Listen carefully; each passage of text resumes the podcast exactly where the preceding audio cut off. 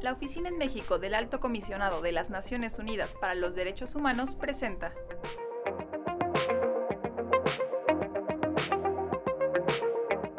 Hola a quienes nos escuchan. Bienvenidos al podcast de la Oficina en México de la Alta Comisionada de las Naciones Unidas para los Derechos Humanos. Somos Abigail y Jimena, oficiales de derechos humanos en la ONUDH. En este episodio vamos a hablar sobre jurisdicción militar. Concretamente vamos a platicar sobre una sentencia de la primera sala de la Suprema Corte de Justicia de la Nación en la que estudia los límites a la jurisdicción militar en casos de homicidio cuando los sujetos activo y pasivo son militares. La primera sala decidió que son las autoridades civiles quienes tienen competencia para conocer de estos casos. Para la ONUDH, esta sentencia es positiva, acota la jurisdicción militar de acuerdo con estándares internacionales y cumple varias recomendaciones de expertos de la ONU.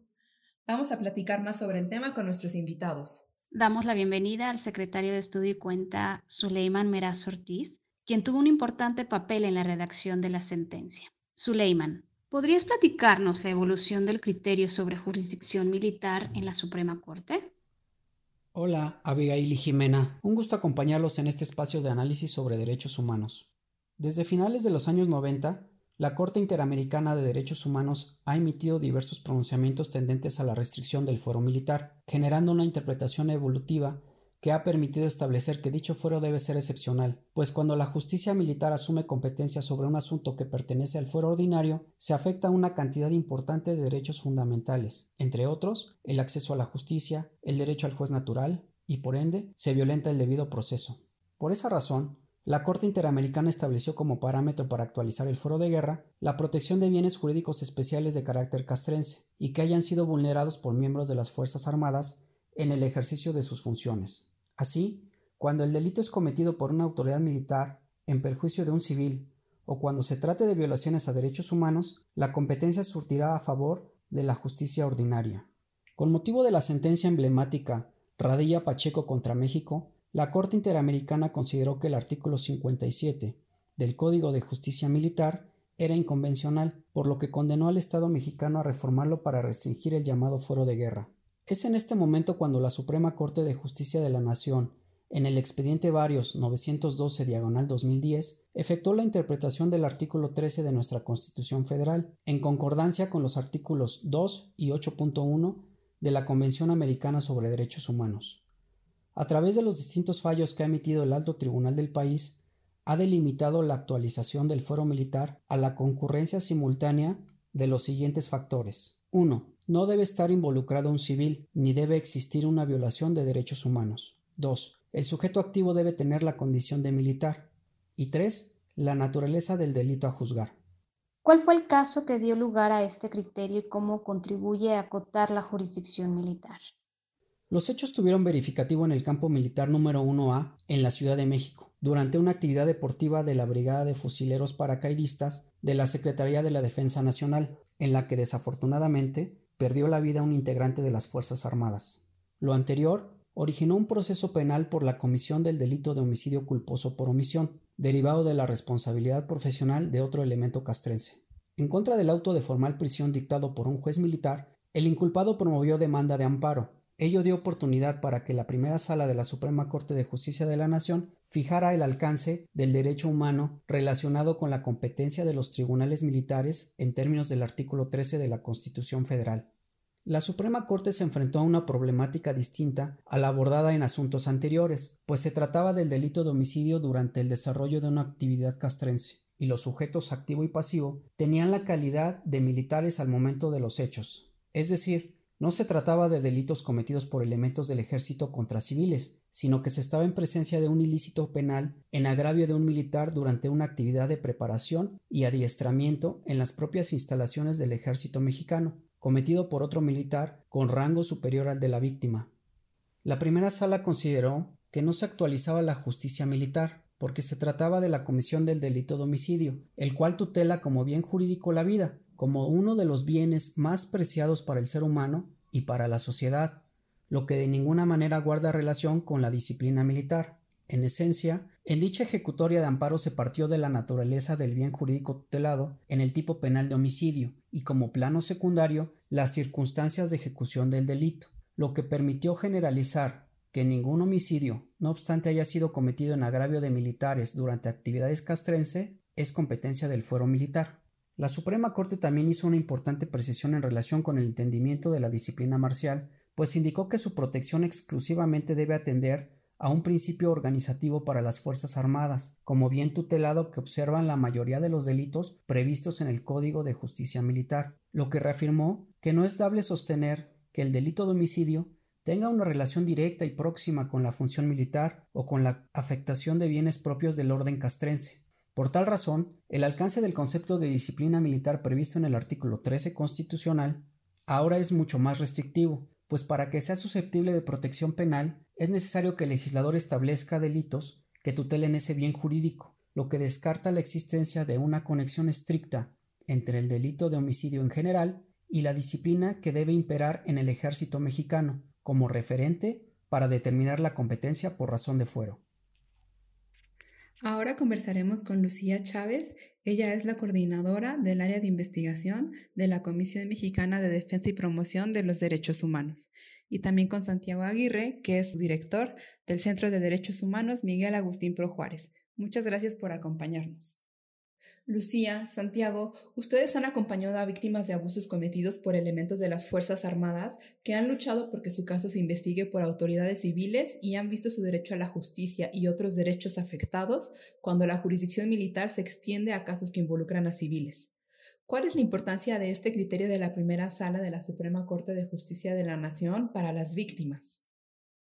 Hola, ¿qué tal? Pues bueno, muchas gracias por invitarme a participar en el podcast. Bueno, desde la Comisión Mexicana de Defensa y Promoción de los Derechos Humanos vemos muy relevante esta decisión de la Corte, de la primera sala de la Corte, como saben, la Comisión Mexicana acompaña a víctimas de violaciones graves a derechos humanos. Varias de estas víctimas han sido víctimas de hechos ejecutados por el ejército mexicano de desapariciones, ejecuciones arbitrarias, torturas. Y el delimitar la jurisdicción militar es algo que tanto las víctimas como las organizaciones de la sociedad civil hemos estado peleando ya desde hace varios años. Este criterio nos parece muy relevante y muy positivo porque, por ejemplo, las investigaciones penales sabemos que en la jurisdicción militar no se han llevado con verdadera imparcialidad e independencia. Por poner un ejemplo, en el caso de las hermanas González Pérez, que muchos años el caso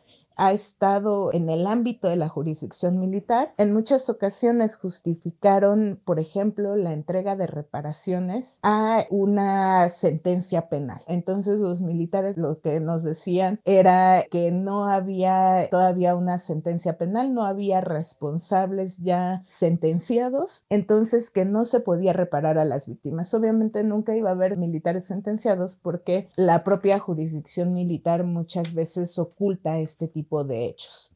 Durante años, las organizaciones civiles de defensa de los derechos humanos en México y entre ellas el Centro PRO Hemos trabajado para documentar y denunciar los abusos militares que han ocurrido en México y que se han incrementado durante los años de la llamada guerra contra el narcotráfico. Uno de los temas que ha sido esencial en ese trabajo ha sido señalar que cuando el fuero militar se extiende sobre conductas que son violatorias de derechos humanos, normalmente lo que ha ocurrido en México es un resultado de impunidad. Las instancias militares militares han mostrado una y otra vez parcialidad al momento de investigar y juzgar las faltas y delitos que cometen sus propios miembros. Ha sido esta una batalla larga que ha llegado incluso hasta la Corte Interamericana de Derechos Humanos e incluso ante la Suprema Corte de Justicia de la Nación y que se tradujo en 2014 en una reforma que acotó los alcances del fuero militar. Sin embargo, esa reforma y su posterior interpretación por la Suprema Corte de Justicia de la Nación todavía dejaba algunos temas pendientes de dilucidar en los que era preciso una mayor profundidad de los criterios judiciales para seguir restringiendo los alcances del fuero militar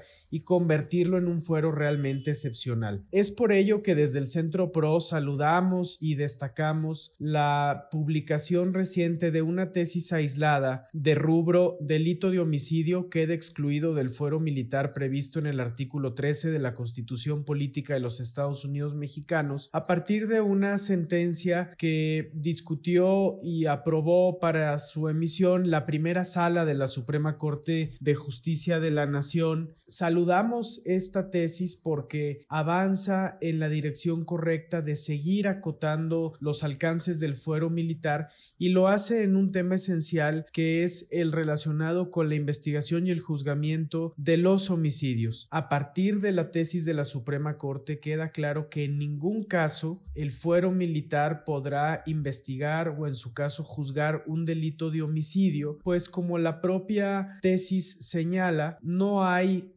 manera lógica y legal de sostener que un delito de homicidio pueda tener conexión directa con la disciplina castrense objetivamente valorada. De esta forma, la tesis avanza en la incorporación de los estándares internacionales desarrollados desde hace mucho tiempo en nuestra región que buscan restringir al fuero militar para que conozca únicamente aquellas faltas y delitos que tengan una conexión directa con la disciplina militar y que partan de una concepción objetiva y acotada de lo que por disciplina castrense debe entenderse. Es por eso un avance en la restricción del fuero militar y en esa medida una tesis que contribuye a que se vaya construyendo un mejor andamiaje para la rendición de cuentas de las Fuerzas Armadas en casos de violaciones a derechos humanos, que sin duda sigue siendo una asignatura pendiente en México.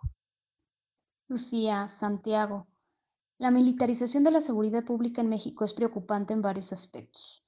¿En qué aporta este criterio de la Suprema Corte a la supervisión civil de las Fuerzas Armadas?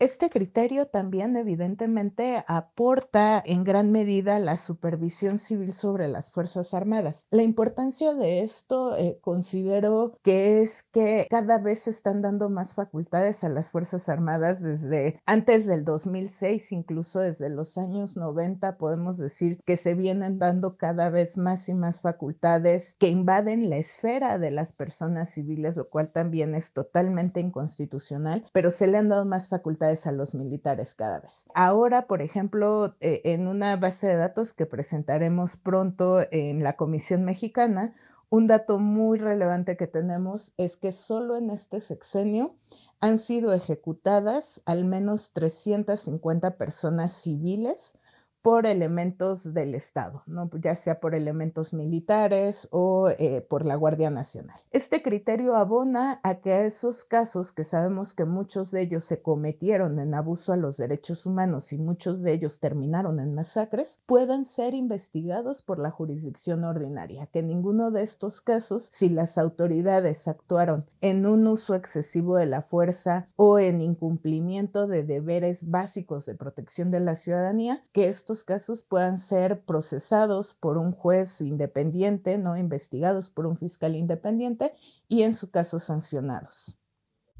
La ampliación de la participación y el protagonismo de las Fuerzas Armadas en tareas de seguridad pública lamentablemente no se ha revertido en México, sino que en los años recientes se ha profundizado, especialmente con la decisión primero de crear la Guardia Nacional, un cuerpo de seguridad militarizado que tendrá presencia en todo el territorio nacional, pero también con la decisión formalizada en este 2020 de desplegar al ejército mexicano hasta en tanto no se conforme la Guardia Guardia Nacional para la realización de tareas de seguridad pública sin los debidos contrapesos. Esta tendencia de militarizar la seguridad pública, lamentablemente en la actual administración federal, se ha acompañado de un renovado protagonismo de las Fuerzas Armadas en otras tareas públicas, incluyendo la construcción de infraestructura pública, y tareas relacionadas con otros aspectos de la vida nacional y esa ampliación del protagonismo castrense en la vida pública mexicana puede llevar a trastocar el delicado balance que debe existir entre las instituciones castrenses y las instituciones civiles, un balance que en democracia debe caracterizarse por la sujeción del sector castrense al sector civil, su plena subordinación y su permanente rendición de cuentas, especialmente en los temas relacionados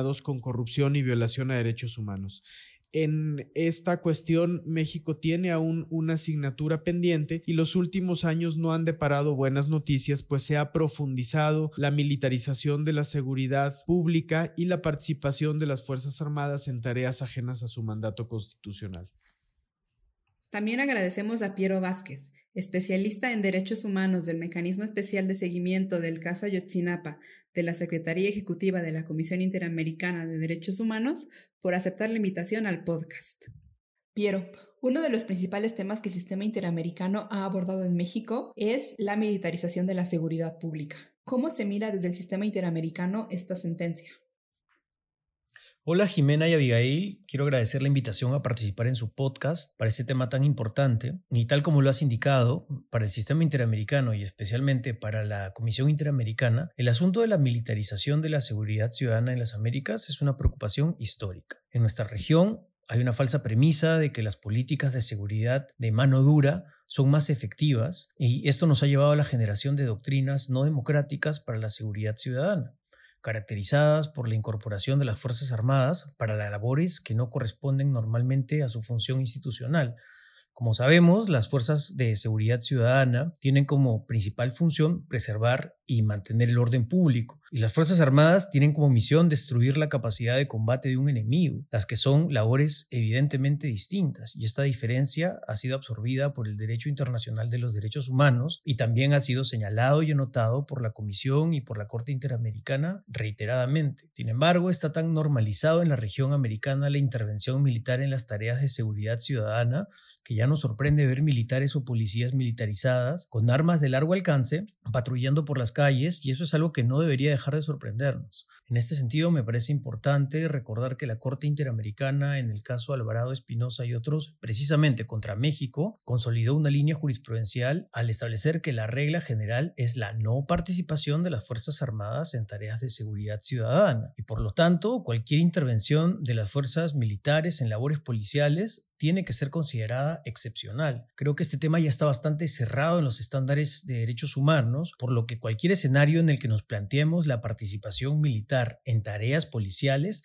tiene que partir de esa premisa. Entonces, una vez demostrada la excepcionalidad de la medida, la participación de las fuerzas militares únicamente puede ser autorizada de modo extraordinario, subordinado y complementario a las labores de las fuerzas policiales, y su actuación tiene que estar regulada mediante mecanismos legales y protocolos sobre el uso de la fuerza. Ahora, en el sistema interamericano va un poco más allá, porque también establece un deber de fiscalización por órganos civiles competentes, independientes y técnicamente adecuados la participación de las Fuerzas Armadas en labores policiales. Todas esas protecciones han sido diseñadas para abordar una situación que debería ser atípica, pero que resulta recurrente en los países de las Américas. Bueno, y antes de acabar, me gustaría también recordar que en todo el asunto de seguridad ciudadana y derechos humanos, lo relacionado a las fuerzas militares es una faceta de la misma. Por el año 2009, la Comisión emitió su informe de Seguridad Ciudadana y Derechos Humanos, dejando sumamente claro que la seguridad ciudadana debe ser concebida como una política pública y como tal debe estar basada en un enfoque de derechos humanos orientado a la atención de las víctimas de violencia y el delito, a regular correctamente a todos los actores encargados de la seguridad, tanto públicos como privados, con especial énfasis en la profesionalización y modernización de las fuerzas policiales y de otra cara de la moneda también abarca la regulación de la intervención de las Fuerzas Armadas en tareas de seguridad ciudadana, precisamente el tema que estamos hablando hoy.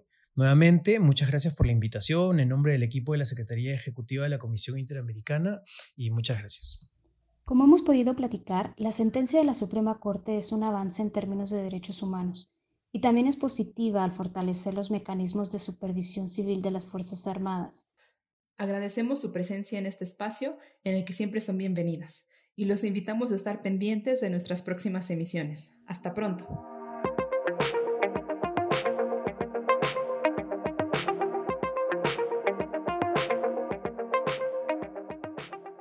Esta fue una producción de ONUDH y Sinu México.